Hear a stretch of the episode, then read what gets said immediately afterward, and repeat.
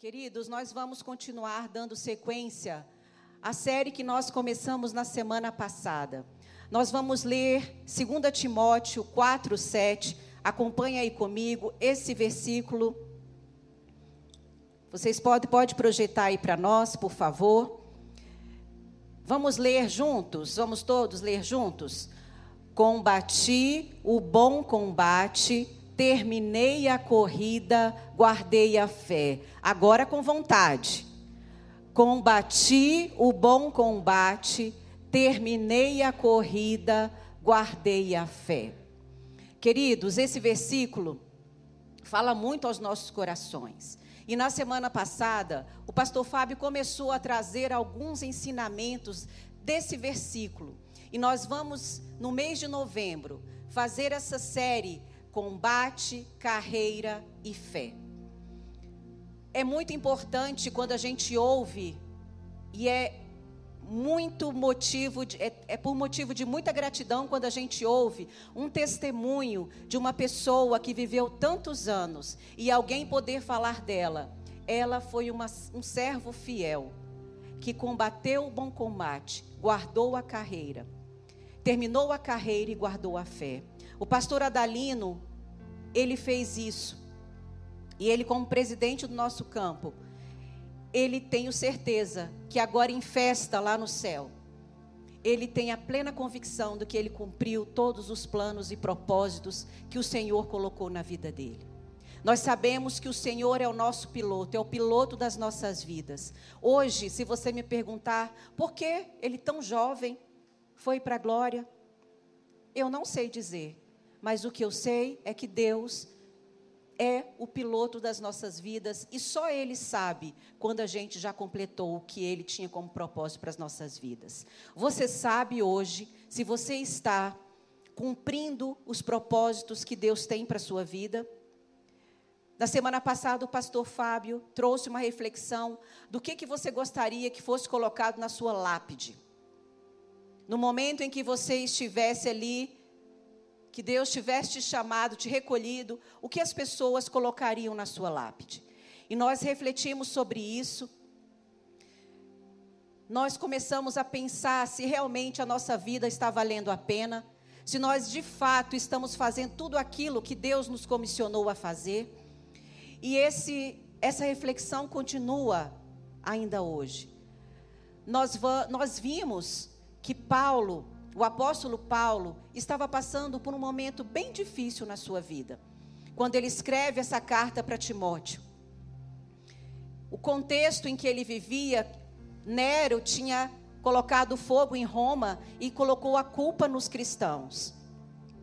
Ele também já era conhecido por, um, por ser um líder dos seguidores do caminho e era conhecido como um tumultuador. E Paulo estava preso diferentemente dos outros momentos em que ele esteve preso, que ele esteve com uma prisão domiciliar. Dessa vez ele estava num porão úmido e frio e sozinho. E aí ele percebe que é o final da vida dele. Ele percebe que ele não tem mais e ele começa a escrever essa carta para Timóteo, que ele considera como um filho. Ele fala para Timóteo e dá as orientações para ele. E nós aprendemos com Paulo, porque ele classifica um combate de bom combate. Ele fala para Timóteo: Eu combati o bom combate. E quando Paulo fala sobre um bom combate, o que, que a gente entende? Se existem bons combates, é porque também existem maus combates. Não foi isso que nós vimos na semana passada? Foi isso mesmo que vimos. E nós aprendemos, o pastor Fábio nos alertou que combates nós precisaríamos combater e quais não combater. E nós aprendemos que a gente precisa entender a hora que é de lutar e a hora que é para deixar de lutar. Nós também entendemos e é, começamos a aprender que a gente precisa discernir quando a gente precisa deixar de lutar e entregar a nossa luta para Deus. Foi isso que foi falado na semana passada. E hoje nós vamos dar sequência a essa série de ministrações sobre combate, carreira e fé. Hoje nós vamos falar de um combate que é um combate da mente. Vocês entendem que a mente é um campo de batalha? A mente é um campo de batalha. Nós precisamos combater? Precisamos. E hoje nós vamos aprender como nós podemos lidar com o fracasso. Nós fomos convidados a fazer várias reflexões e eu quero também continuar fazer algumas perguntas para você. Se eu te perguntar hoje, como é que você avalia a sua vida? Pensa aí. Como é que você avalia a sua vida? Em, faz uma retrospectiva aí da sua vida. Faz uma retrospectiva breve aí da sua vida.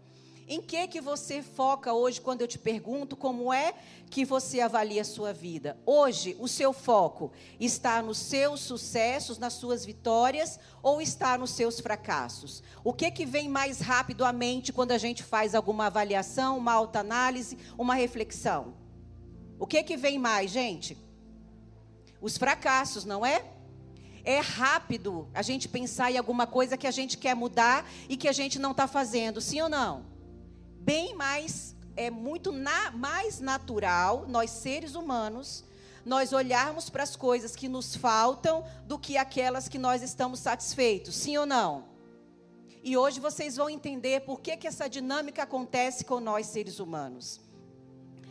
E eu perguntei para vocês e a maioria disse né, mesmo com máscara, deu para deu ver a interação aí de vocês, que a gente foca principalmente nas coisas que não são positivas, nós focamos no negativo. E tem um autor é, chamado William James que ele diz o seguinte: nós podemos mudar nossas vidas alterando a nossa atitude mental. Vocês concordam com essa frase? Nós podemos mudar nossas vidas alterando a nossa atitude mental. Olha a força que a nossa mente tem sobre nós. Salomão já nos exorta que se te, no, em Provérbios 24, 10, se te mostras fraco no dia da angústia, a tua força é pequena. Como nós falamos inicialmente, a nossa mente é um campo de batalhas. E nesse campo de batalha, nós travamos batalhas homéricas. O que, que são batalhas homéricas? São batalhas gigantescas. A batalha da nossa mente com os nossos pensamentos, com as nossas crenças, com as nossas verdades. Nós, com, nós temos batalhas muito grandes para nós combatermos. E Paulo também, ele nos ensina que a nossa forma de pensar determina a nossa vida. A nossa forma de pensar determina a nossa vida. Então ele fala e começa a dizer que a santificação começa na nossa mente. Lá em Filipenses 4:8 ele diz: "Finalmente, irmãos, tudo o que for verdadeiro, tudo o que for nobre, tudo o que for correto, tudo o que for puro, tudo que for amável, tudo que for de boa fama, se houver algo de excelente ou digno de louvor, pensem nessas coisas. Se hoje eu começar a perguntar para vocês e tivesse acesso, se hoje eu tivesse aqui um, um mecanismo que Deus me desse aqui para eu entrar na cabeça de vocês e ver o que vocês estão pensando, como é que seria? Como é que seriam os pensamentos de vocês? Estaria como Paulo nos orientou, tudo que for nobre, tudo que for verdadeiro, tudo que for de boa fama e correto? Será que é isso que tem ocupado os nossos pensamentos? O que eu tenho visto, tanto no atendimento na igreja, quanto no atendimento na clínica psicológica, a nossa mente está cheia de pensamentos de medo, de insegurança, de ansiedade, de frustração. Os nossos pensamentos, se eu tivesse esse poder de entrar aí na mente de cada um de vocês, de fato, nós teríamos alguns pensamentos que não estão de acordo com o que Paulo nos ensina. Não é verdade? Então, nossos pensamentos, a nossa mente é algo que nós precisamos cuidar, precisamos guerrear e aprender a combater os nossos pensamentos, as nossas verdades, e nós só podemos combater tudo isso à luz da palavra de Deus. Amém? E eu queria perguntar para você: como você lida com o fracasso? Pensa aí. Você não precisa me dizer nada, você vai só refletir. Como é que você lida com o fracasso? Agora eu quero perguntar: nós seres humanos estamos livres de passarmos por, por fracasso? Não. A vida, se você está vivendo, se você está respirando, você tem, pode pensar que em algum momento você vai fracassar. Fracasso faz parte da vida. Você se frustrar faz parte da vida. Então nós não precisamos focar no fracasso. Tem um autor que diz o seguinte: diz o seguinte: a vida é 10% daquilo que acontece comigo e 90% de como eu reajo a isso que me aconteceu. 10% é aquilo eu penso, a minha vida é 10% do que acontece comigo e 90% como eu reajo. Como é que você reage quando você passa por fracasso?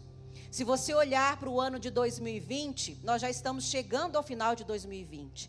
E se você olhar para esse ano, olhando só nos acontecimentos e as circunstâncias, nós poderíamos dizer que foi um ano bem atípico, sim ou não? Um ano que para muitas pessoas podem ter sido, pode ter sido considerado um ano de fracasso? Pode. Muitas pessoas perderam entes queridos, muitas pessoas perderam emprego, muitas pessoas perderam é, a sua base, a sua segurança. Até hoje, nós estamos numa pandemia. E se nós olharmos só pela, por essa circunstância, nós poderíamos avaliar como um ano fracassado. Não é? Mas o que eu quero dizer para você? Que a gente precisa olhar, mesmo numa circunstância ruim, mesmo quando acontece um fracasso, nós podemos aprender com ele. E procurando como é que a gente poderia lidar com fracassos, eu comecei a ver que pessoas que lidam com o fracasso, eu tenho que deixar a hora aqui, porque não tem um reloginho ali. Não vai dar certo. Fernando, você me avisa 10 minutinhos? Tá bom. E aí eu fui pesquisar o que, que as pessoas que lidam com o fracasso de uma maneira mais saudável e adequada têm como característica para lidar com o fracasso. E a primeira característica das pessoas que lidam com o fracasso de uma maneira mais equilibrada, elas combatem a negatividade. Que nós começamos a ver aqui no início, quando eu perguntei, quando você avalia a sua vida, você foca nos seus sucessos, nos seus avanços, nas suas conquistas, ou você foca no seu fracasso? E a maioria disse que nós focamos nos nossos fracassos. Então a gente tem que entender que a gente pode, o fracasso é como um, ele, a gente pode entender o fracasso como um preço que você paga pelo progresso. Lá em Salmos 34 diz assim: Muitas são as aflições do justo, mas o Senhor de todos o livra. Então, olhando para essa primeira característica, que a pessoa que lida de uma forma equilibrada com o fracasso, ela combate a negatividade, é, é importante que vocês também, eu quero passar para vocês, que vocês, antes de é, entender como você combate a negatividade, você precisa entender como, seu, como a sua mente, o seu cérebro, o seu comportamento funcionam. Ok?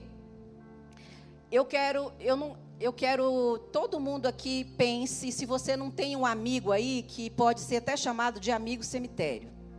É um amigo que você chega perto dele, ele só fala desgraça.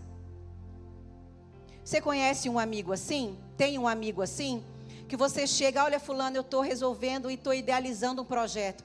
Ih, Sara, desiste disso. Menina, isso dá um trabalhão.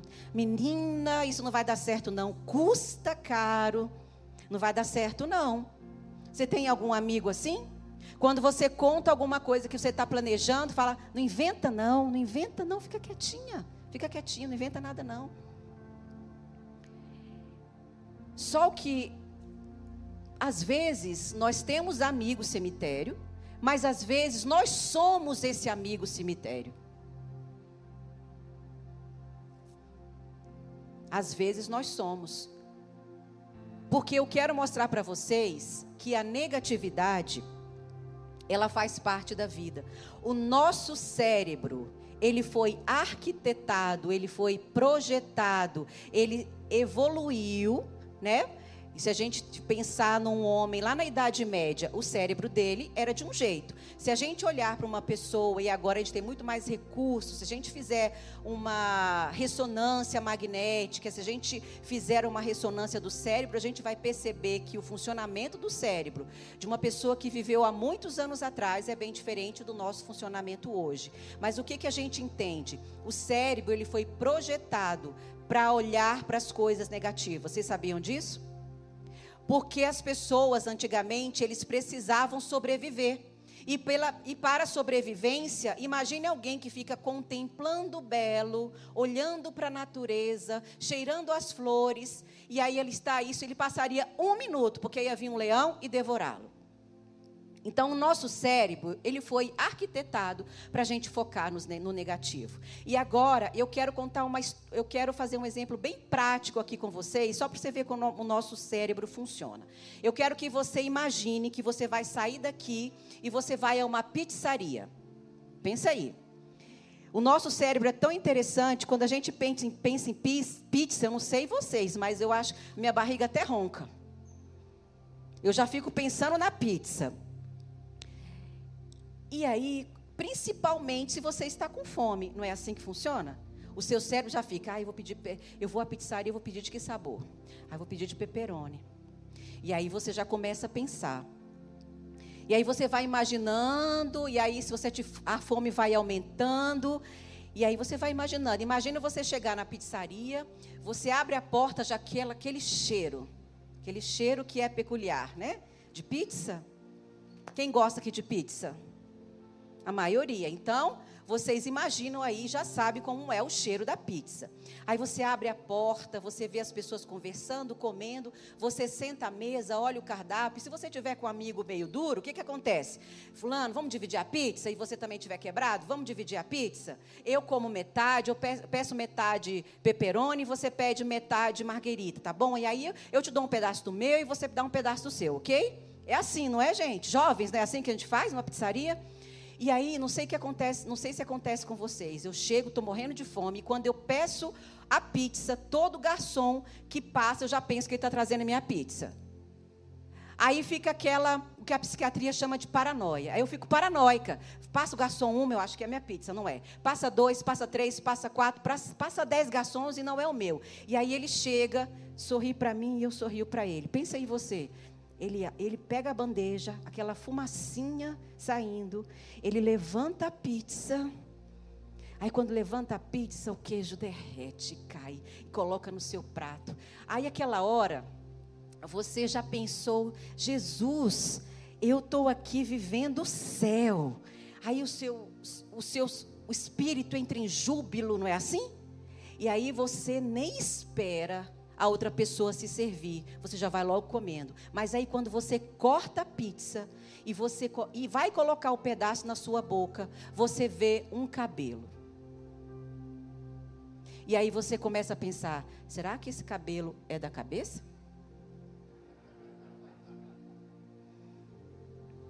O que que aconteceu com aquela emoção gostosa de você estar tá sentindo o sabor da pizza já na sua boca? Acabou. Eu sei que alguns aqui poderiam até fazer assim, olha, pega o cabelo e come. Não é? Mas para mim acabaria só de eu pensar, esse cabelo tá pequeno. Eu eu ia ficar bem bem pensativo e acabar com a minha noite. Eu não ia comer a pizza. Então aquela emoção acabou. Ou seja, uma coisa ínfima, um fio de cabelo acabou com toda a minha emoção, acabou com toda aquela alegria que eu estava. Entende agora o poder da negatividade? E sabe, esse princípio na ciência chama viés de negatividade. Você já percebeu que nós seres humanos, nós prestamos mais atenção nas, nas emoções que são negativas? Sim ou não? Se você fica alegre, você nem dá muita vazão para esse, esse sentimento. Mas se você fica triste, deprimido, você se dá conta dela e ela fica muito mais potente, não é? Muito mais. Memórias do que aconteceu que não foi bom. Não fica muito mais latente na nossa vida? Viés da negatividade. E às vezes você tem um dia que foi 95% tudo muito bem e 5% ruim. Você recebe um e-mail desaforado, você recebe uma mensagem te atacando no WhatsApp, você recebe um cliente que te fala um monte de bobagem. E aí quando você vai dormir, o que que vai ocupar o seu pensamento? Os 95% do que aconteceu de bom na sua vida ou os 5% que não foi bom? 5% do que aconteceu de ruim no seu dia vai muitas vezes tirar o nosso sono. E aí você fica mastigando, ruminando aquilo que aconteceu, o que a psicologia chama de ruminação emocional. E a gente fica ali, meu Deus, mas por que, que fulano fez isso? Mas eu não fiz nada. Meu pensamento fica assim, o de vocês fica? E às vezes eu perco o sono por causa de 5% do meu dia que não foi tão agradável. Então, queridos, a primeira característica de pessoas que lidam bem com o fracasso, elas sabem identificar o que é negativo. Mas apesar do fracasso, elas conseguem construir oportunidades, mesmo nas dificuldades e nas adversidades. Talvez você seja esse amigo cemitério, que você abraça a negatividade, que tudo para você está ruim. E aí o que eu quero dizer para você, você é forte candidato a ter problemas na sua saúde. Seja uma febre, seja uma gripe, porque quando a gente está sobre estresse, o nosso sistema imunológico fica mais fraco. E a gente pode ficar doente da simples gripe, que agora é gripe, não falando do Covid não, da gripe até transtornos neuropsiquiátricos como ansiedade, é, é, ataque de pânico, síndrome do pânico, até Alzheimer. Vocês podem crer nisso? Que o estresse e a negatividade pode fazer isso conosco.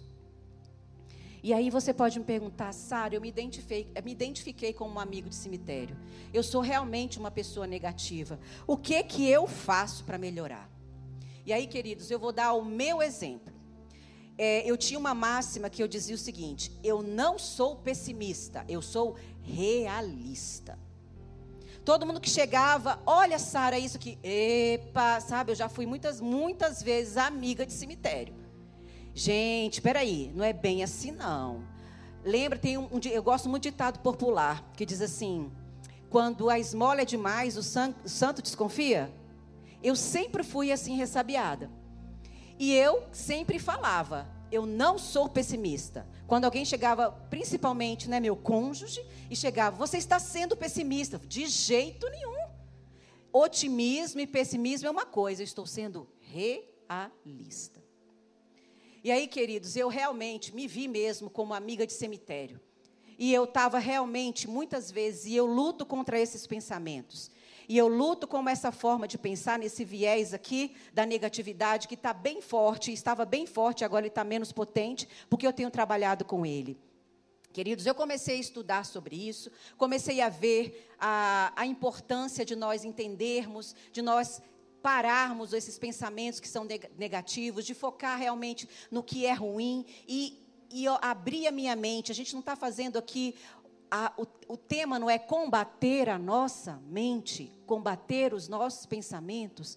Então eu comecei a aprender. E você pode achar o que eu fiz uma coisa tão boba, mas eu vou dizer que funcionou. Eu fiz um curso e há, muito, há alguns anos atrás e a professora falou o seguinte: Olha, você vai chegar em casa todas as noites.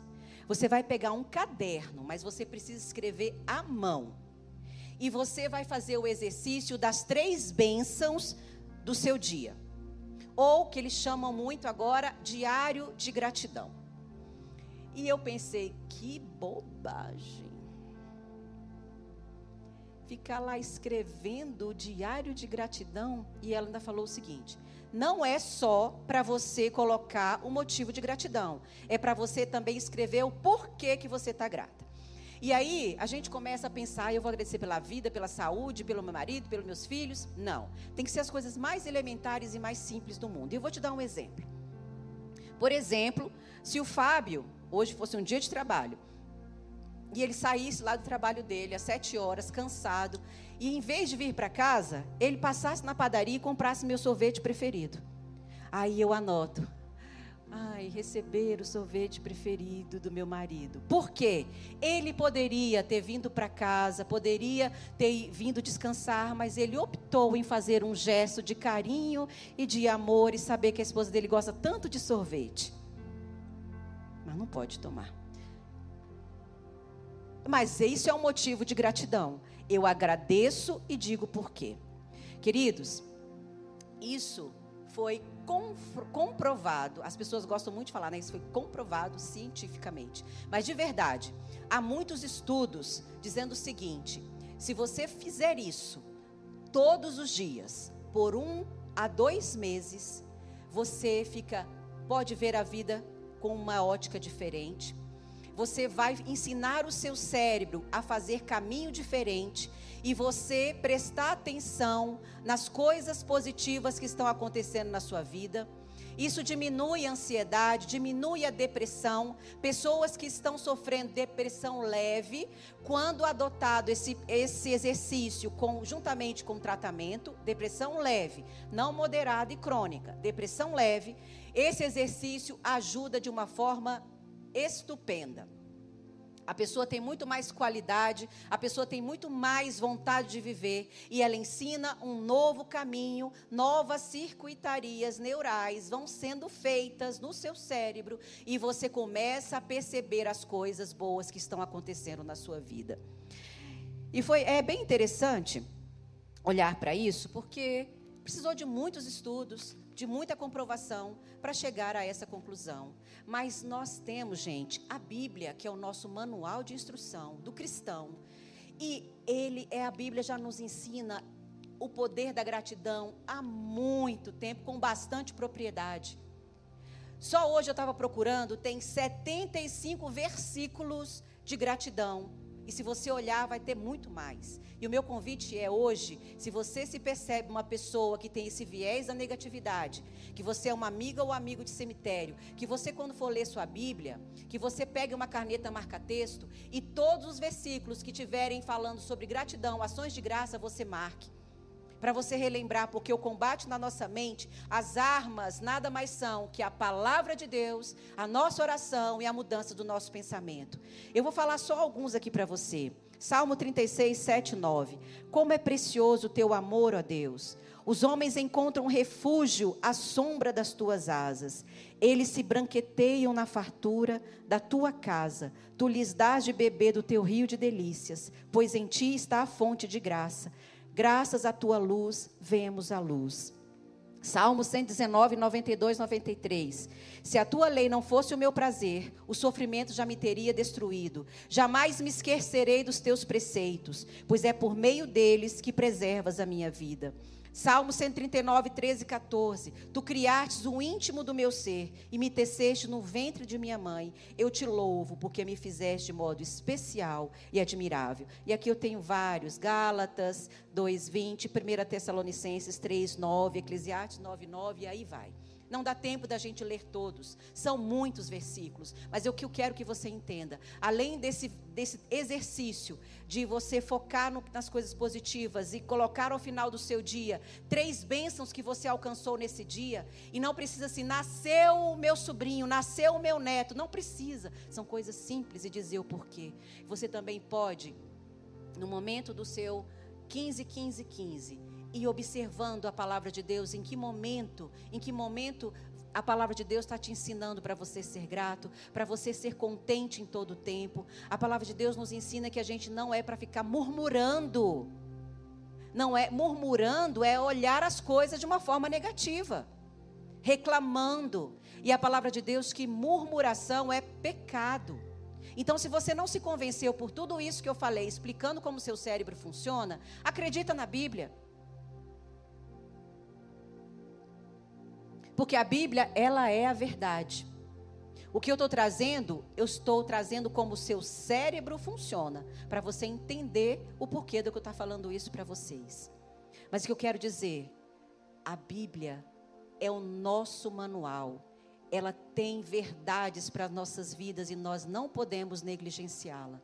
Nós estamos aqui com esse princípio do ano inteiro ter 15 minutos para você ler a sua palavra, ler a Bíblia, 15 minutos para você adorar o Senhor e 15 minutos para você fazer oração. A palavra de Deus também nos ensina para a gente não andar ansiosos, mas para a gente, com orações e súplicas, com ações de graça, o que, que vai acontecer? A paz vai ser invadida, nós iremos ter a paz que a gente não entende, que excede todo entendimento. A palavra de Deus nos garante isso. Então, para combater a negatividade, pode fazer esse exercício, porque eu fiz e funcionou. Está funcionando. Porque, como eu quero dizer para vocês, toda mudança de pensamento, toda renovação da mente é um processo. E aí entra a segunda característica das pessoas que têm, que sabem lidar com o fracasso de uma forma mais adequada e saudável.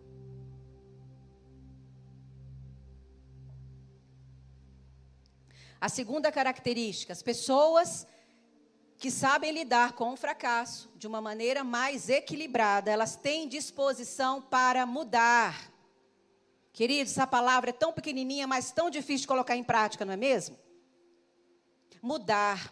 O que que você aí, quando eu falo mudar, o que que você pensa na sua vida que você precisa de uma mudança? Pensa aí.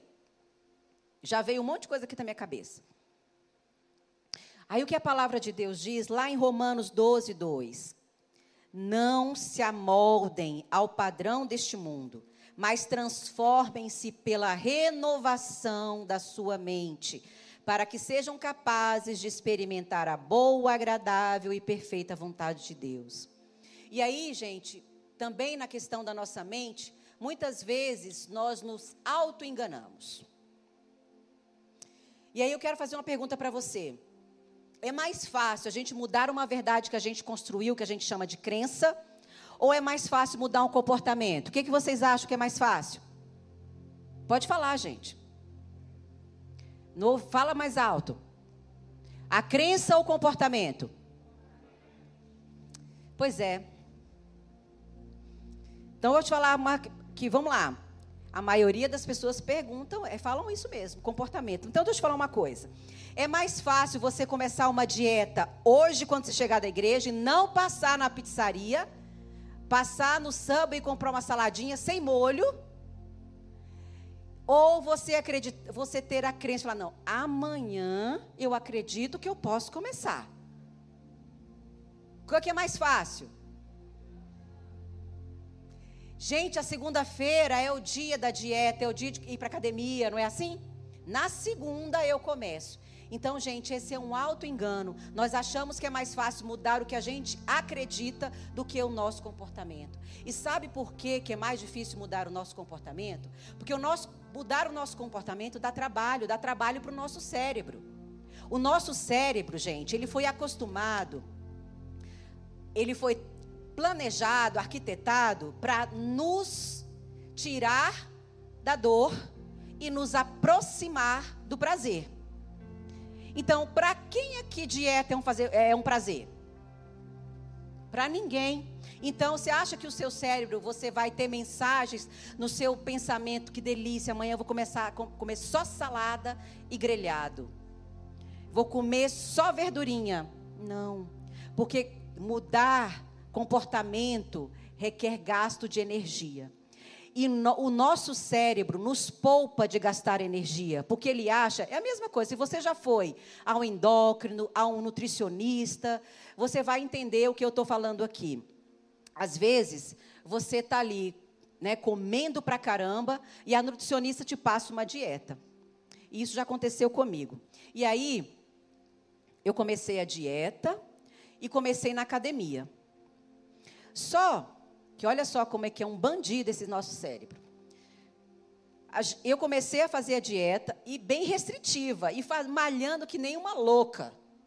Eu ia sair, entrava na academia 8 horas, saía quase 11 horas da manhã. à toa, né? Mas eu estava nessa vibe. E aí, gente, quando eu cheguei, eu falei: dessa vez meu percentual de gordura vai lá para baixo. Queridos, olha, para minha decepção, quando eu fui lá fazer o exame de bioimpedância e mostrei para a nutricionista, ela, Sara, o que houve?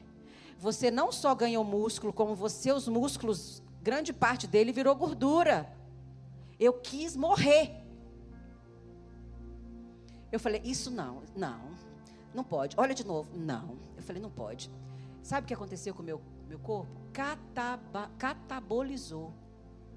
Sabe o que, que o cérebro entende? Tá pouca comida, eu vou guardar. Eu vou guardar e não vai queimar, não.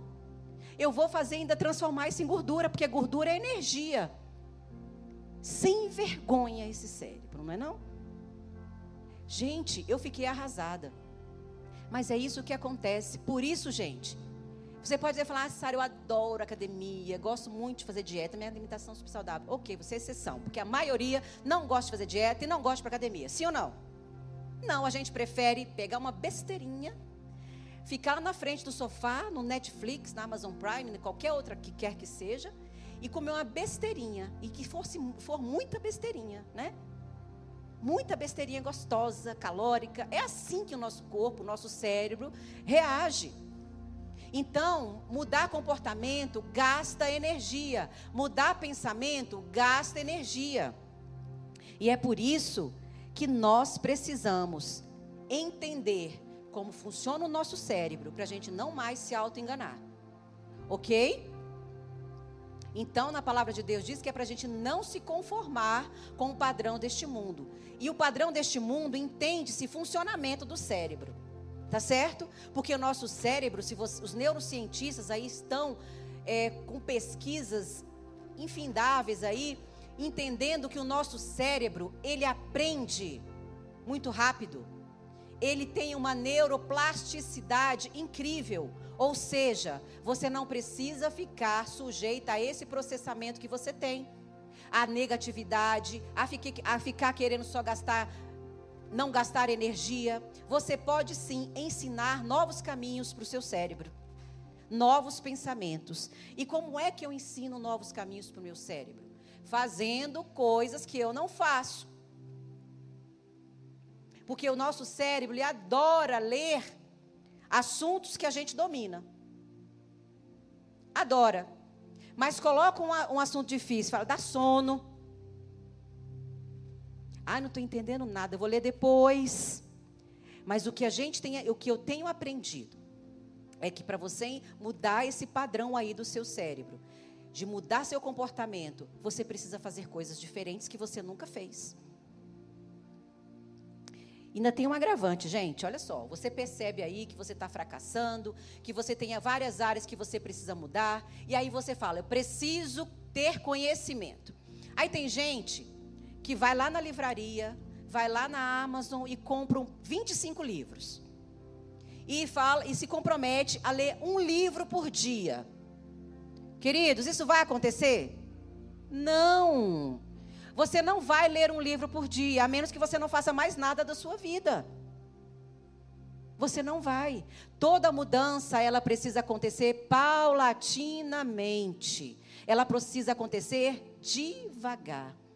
E aí tem pessoas que falam assim: "Ah, não consigo ler um livro, então não consigo ler 25 livros, então não vou ler nenhum".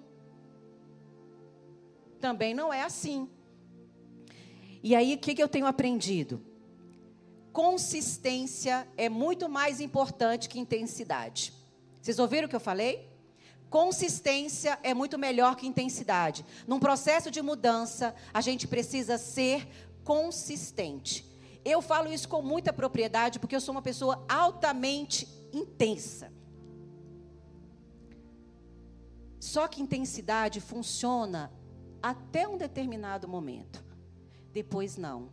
O que faz a diferença numa mudança é a constância, é a consistência, é a perseverança.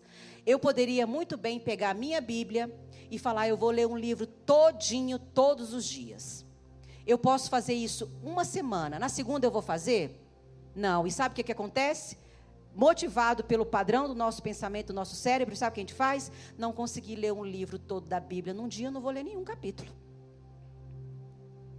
Então, por isso que a gente coloca, incentiva você, porque uma arma para você mudar a sua mente é você ter consistência e perseverança e constância. Então, por isso que a gente deu para você um um planejamento para você ler a Bíblia no ano inteiro. Doses homeopáticas para você estudar a palavra. E o que eu quero dizer para você? Se a gente for esperar a nossa força de vontade para as coisas mudarem, elas não vão mudar. Concordam? Não vão mudar.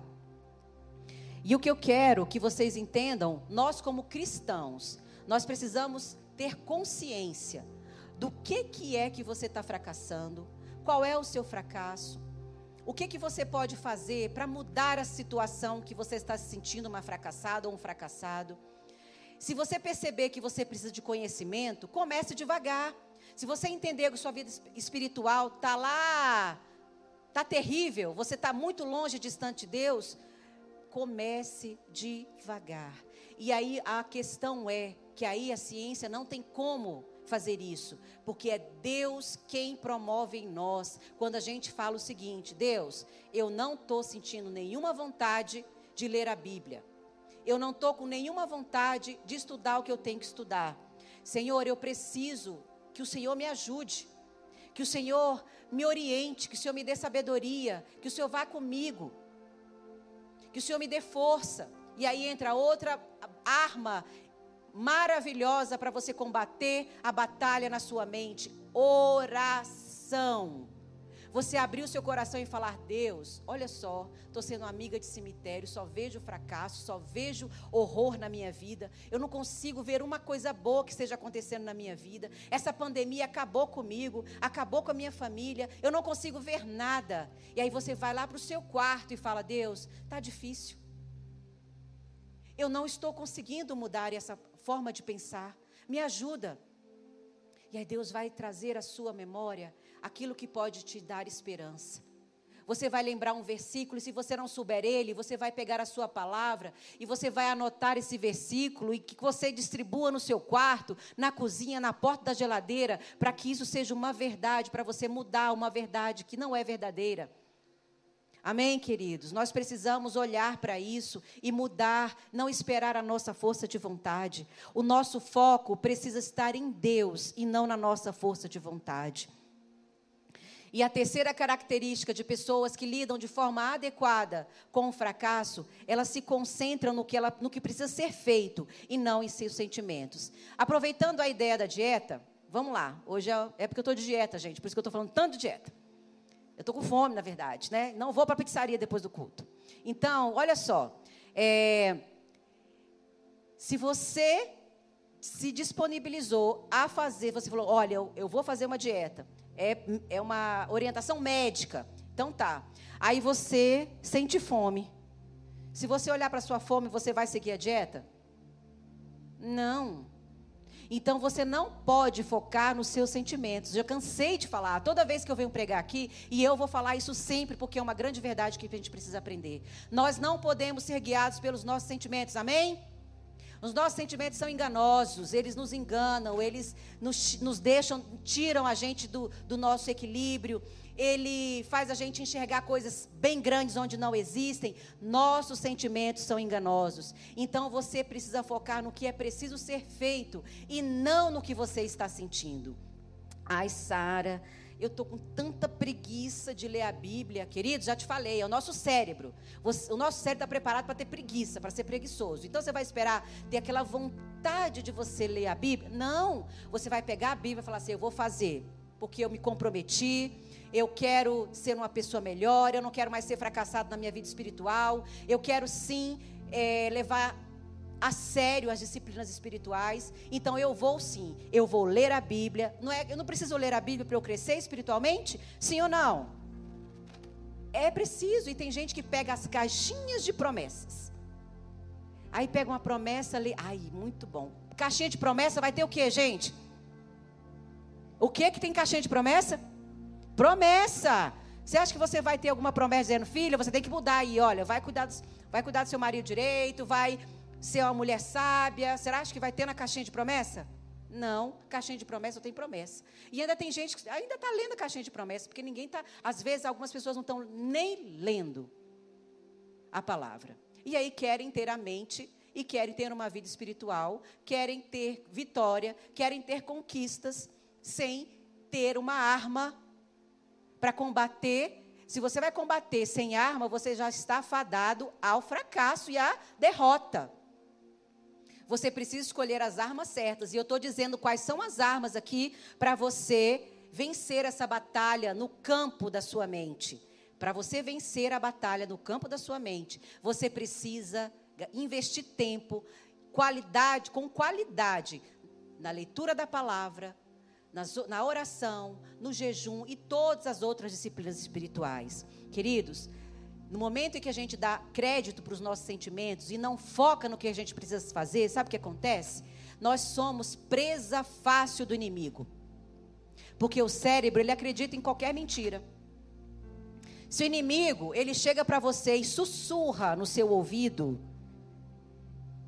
você é uma fracassada, você é um fracasso. E às vezes não vem você, vem eu. A maioria dos nossos pensamentos que nos perturbam vem: eu sou um fracasso. Minha vida não está sendo de nada, não vou dar para nada. É isso que a gente ouve. O inimigo se aproveita das nossas crenças aí, da forma como a gente interpretou algumas coisas na nossa infância, e ele potencializa o que eu já falei aqui para vocês sobre o crítico patológico. Ele potencializa e fica sussurrando no seu ouvido. Sabe por quê? Porque o inimigo, ele conhece o seu nome e o meu nome, só que ele nos chama pelos nossos pecados. Mas nós cremos num Deus que ele conhece os nossos pecados, mas ele nos chama pelo nosso nome. Ele chama pelo nosso nome, porque ele não é um acusador. Quem acusa é o inimigo. E a palavra de Deus diz que Deus tem, ele se agrada. Nós somos filhos amados dele. E é nisso que nós precisamos nos ater, e não nos nossos sentimentos e nesses sussurros que o inimigo fica soprando, soprando na nossa mente. Então você hoje precisa entender que a sua mente precisa ser transformada transformada. Que a sua mente precisa ser renovada. E a outra arma para a gente renovar, para a gente transformar e para a gente vivenciar essa promessa que Deus tem para nós, nós precisamos, de fato, entender que nós temos o Espírito Santo dentro de nós e que nós precisamos desenvolver o fruto do Espírito. Nós precisamos estar sensíveis ao que o Espírito Santo está nos falando. Como é que cada um de nós vai estar sensível ao Espírito Santo se nós estamos vivendo num mundo cheio de distrações, no mundo cheio de estímulos, no mundo cheio de compromissos, como é que nós vamos estar sensíveis ao que o seu pai está falando para você e que quer comunicar para você? Que você tem algumas coisas para você mudar, que você não é esse fracasso que você está achando que é. Porque o inimigo ele se aproveita e se você teve um fracasso, ele te chama de fracassado. Mas o que a gente tem entendido é que o fracasso é uma oportunidade para nós crescermos. O que te acontece de ruim na sua vida não é para te jogar no chão. Muitas vezes pessoas têm tido uma visão muito equivocada do Senhor. Eles veem, um Deus sentado no trono, bem distante, com um chicote na mão, esperando para você dar, vacilar, para ele te lascar uma chicotada tem visto Deus como um Deus carrasco. Quem é carrasco, quem é mentiroso, quem quer roubar, matar destruir é o inimigo. Deus é um Deus amoroso e ele corrige os filhos porque ele ama. Muitas vezes você entrou e nessa fria que você entrou aí, mas sem a anuência de Deus. Você não perguntou para Deus se era para fechar aquele negócio. Você não perguntou para Deus se era para terminar aquele relacionamento, terminar o seu casamento. Você não perguntou para Deus se você pode agir dessa forma como você tem agido com a sua esposa, com seu, com seu esposo, com o seu filho. E aí você fracassa, e aí você fala: Oh Deus, o Senhor está me provando. Não, foi você que tomou decisões erradas, não ouviu a Deus. Então você precisa entender qual é a raiz do seu fracasso. Entenda por que, que você fracassou. Tem momentos que a gente fracassou mesmo fazendo a coisa certa. Mas tem muitos momentos que a gente dá com os burros na água, porque a gente foi teimoso, desobediente e não acreditou nas promessas e no propósito que Deus tem para cada um de nós. Isso é uma grande verdade. Então, se você quer evitar fracassos, tenha um relacionamento íntimo e pessoal com o seu pai. Não é uma oração, ser obrigado pelo esse alimento, amém. Não. Relacionamento. Imagine hoje se você tivesse um relacionamento que só você falasse obrigado pelo alimento, olha, boa noite, Deus, Alguém suportaria esse tipo de relacionamento? Não. Mas uma arma para a gente combater e renovar e transformar a nossa mente. Nós precisamos estabelecer um relacionamento íntimo e pessoal com o nosso Pai. Nós precisamos estar com os nossos ouvidos atentos sensíveis ao que o Espírito Santo tem para falar para nós. Queridos, esse é um combate. Nós estamos aqui numa série Combati o bom combate, terminei a carreira, guardei a fé.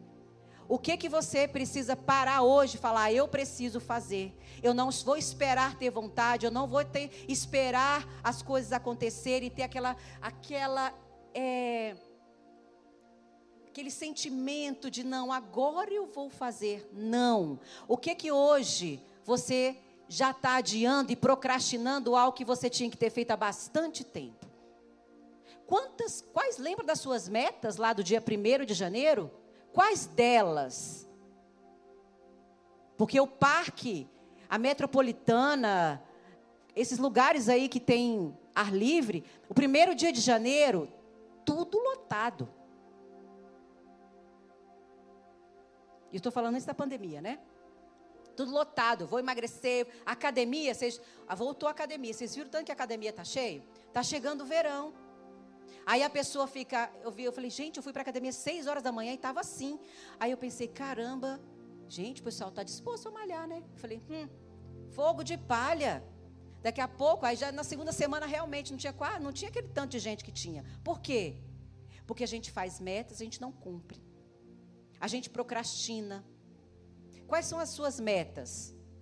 Quais foram as suas metas? Eu fiz uma meta que eu queria crescer. Eu queria crescer não só é, na questão da minha profissão, mas eu queria crescer profissionalmente também e crescer espiritualmente. E eu coloquei meta para o ano de 2020, antes da pandemia. Eu coloquei uma meta que eu iria ler 30 livros por mês. Eu já lia 12, 15 por ano. Então eu falei, vou colocar uma, vou subir a meta. Subir a meta para 30. E até hoje, hoje é dia 8 de novembro? 8, né? 8 de novembro, eu já li 45 livros. Ah, Sara, mas você só fica lendo. Não. Eu me propus a fazer e eu concluí. Então eu falei, é para ler? Então tem que ler. Tem que estudar? Tem que aprender? Então vamos estudar. O que, que você se propôs aí a fazer que você não tem feito?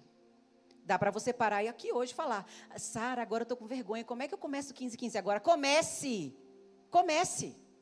Você tem aí alguns dias, um mês e pouco, para você terminar o seu ano, mas você não vai terminar do jeito que você começou. O que que você colocou aí como meta para você crescer, para você mudar, para você enfrentar um fracasso com mais é, qualidade, você entender por que, que você está passando por isso? Porque muitas vezes a gente gasta energia nas coisas que a gente não tem controle. O que é que você tem controle hoje da sua vida? Você tem controle sobre o que a pessoa pensa a seu respeito? Me diga aí, você tem controle? Nenhum. Ah, mas eu acho que a pessoa está falando mal de mim. Não tenho como saber. Se a pessoa me falar a verdade, eu falar, fulano, você está falando mal de mim? Aí se ela for verdadeira, ela falar assim, não, Sara, não falei mal de você não. Ou então, se ela mentir, né? Não estou falando não, mas ela pode estar na mente dela. Não vou contar para ela não, senão ela vai ficar triste. Então, você tem algum controle sobre o que as pessoas pensam a seu respeito? Sim ou não? Não. Você precisa gastar energia. Ai, a fulana está com raiva de mim. Não está falando comigo. Meu marido, olha, ele está... Olha, eu acho que ele está zangado. Acho que eu fiz alguma coisa de errado. E aí você fica gastando energia ali no seu pensamento, na sua mente, pensando um monte de distorções distorções cognitivas que são potencializadas pelo inimigo. Você aumenta uma coisa que não era para aumentar, diminui uma coisa que não era para diminuir. E são esses enganos aí que você fica suscetível. E para a gente concluir agora. Para a gente concluir agora, eu quero perguntar para você: o que que você pode fazer ainda esse mês? O que que você pode fazer? para você mudar, para você tirar esse viés da negatividade da sua vida, para você fazer o que precisa ser feito e não o que você está sentindo, para você entender que você precisa focar no, no seu Deus e não na sua força de vontade. O que que precisa ser feito? E eu quero só recapitular. Pessoas que lidam de forma equilibrada com o fracasso, elas combatem a negatividade, elas têm disposição para mudar, elas concentram no no que precisa ser feito e não nos sentimentos. Eu tinha muitas outras características, mas a gente não tem tempo para falar hoje. Mas que eu quero te incentivar e te convidar para que você agora fique de pé e que você agora faça o que você precisa fazer. E eu quero, antes de começar a orar, eu quero que você ore. Eu quero que você fale com Deus. Eu quero que você fale com Deus. Deus, dei tanta bola fora em 2020. Fiz tanta coisa que eu não precisava fazer. Ou não fiz um monte de coisa que eu precisava fazer. Eu coloquei tantas metas para o meu crescimento espiritual. Eu fracassei. O inimigo está soprando aqui nos meus ouvidos que eu sou uma fracassada, que eu sou um fracassado. E agora eu quero que você feche os seus olhos e que você faça o que precisa ser feito. Agora é você conversar, falar com o seu Deus. Esse é o momento agora. Na palavra de Deus diz: quando a gente se arrepende, quando a gente entende, reconhece o que a gente está fazendo errado e a gente se arrepende, Deus nos perdoa. Deus é um Deus tão lindo que Ele sempre nos oportuniza recomeços. Ele tem tanto interesse em transformar, em renovar a sua mente, em reprogramar a sua mente, o seu coração, para que Ele possa desfrutar da sua companhia e você ter alegria em ter um relacionamento com Ele. Esse é o momento de você falar: Deus, eu fiz tantas promessas no início do ano, eu me comprometi, fiz tantas metas, e eu estou me sentindo mal porque eu não saí nem da primeira folha, eu fiz umas dez. Mas o que Deus te fala hoje, não tem problema. Começa hoje, não é segunda-feira. Começa hoje. Você tem percebido que você fracassou na sua saúde? O que é que você precisa fazer para retomar isso? Para ter controle sobre o que você tem controle? E deixar de lado tudo que você não tem controle? Você se percebeu aí sendo um fracasso nas suas emoções, nos seus relacionamentos? O Senhor está nos dizendo hoje que Ele tem armas, armas poderosas para nos, nos ajudar nesse combate da nossa mente, de mudar os nossos pensamentos. Mas no, a salvação é individual. Nós temos o poder da escolha. E só você pode escolher hoje fazer o que você precisa fazer. Por mais que seu pai, sua mãe, seu cônjuge queira por você, não adianta. É você quem tem que decidir decidir, Senhor, nessa batalha da minha mente eu estou perdendo, mas eu quero agora, Senhor, Falar para o Senhor que eu não quero mais perder, porque eu estou lutando com as armas erradas. Eu estou brigando com meu marido, eu estou xingando meu marido, eu estou sendo grossa com os meus filhos, eu tenho feito pela minha força. Você tem fracassado nas suas relações familiares, nas suas relações profissionais. É hora de você mudar, é hora de você assumir a responsabilidade da sua vida, dependendo completamente do Senhor, porque não é na sua força, mas essa responsabilidade é sua, e é você quem tem que fazer.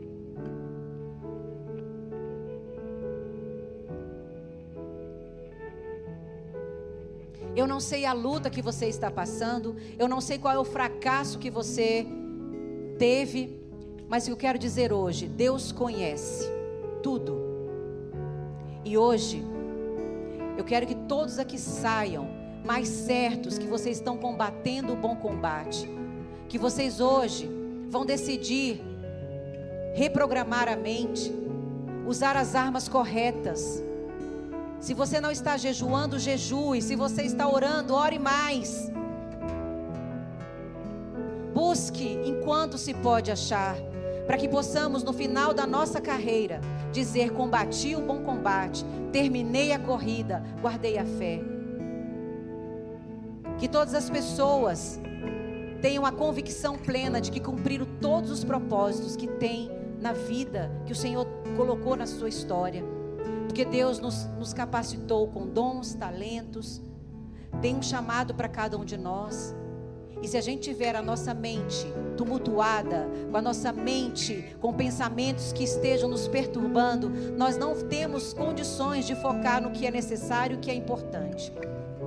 Então hoje eu quero te convidar a fazer essa oração e falar: Deus, eu percebi, eu percebi em algumas áreas da minha vida que eu estou dando pouco, que eu podia estar tá fazendo mais que eu podia estar tá combatendo mais.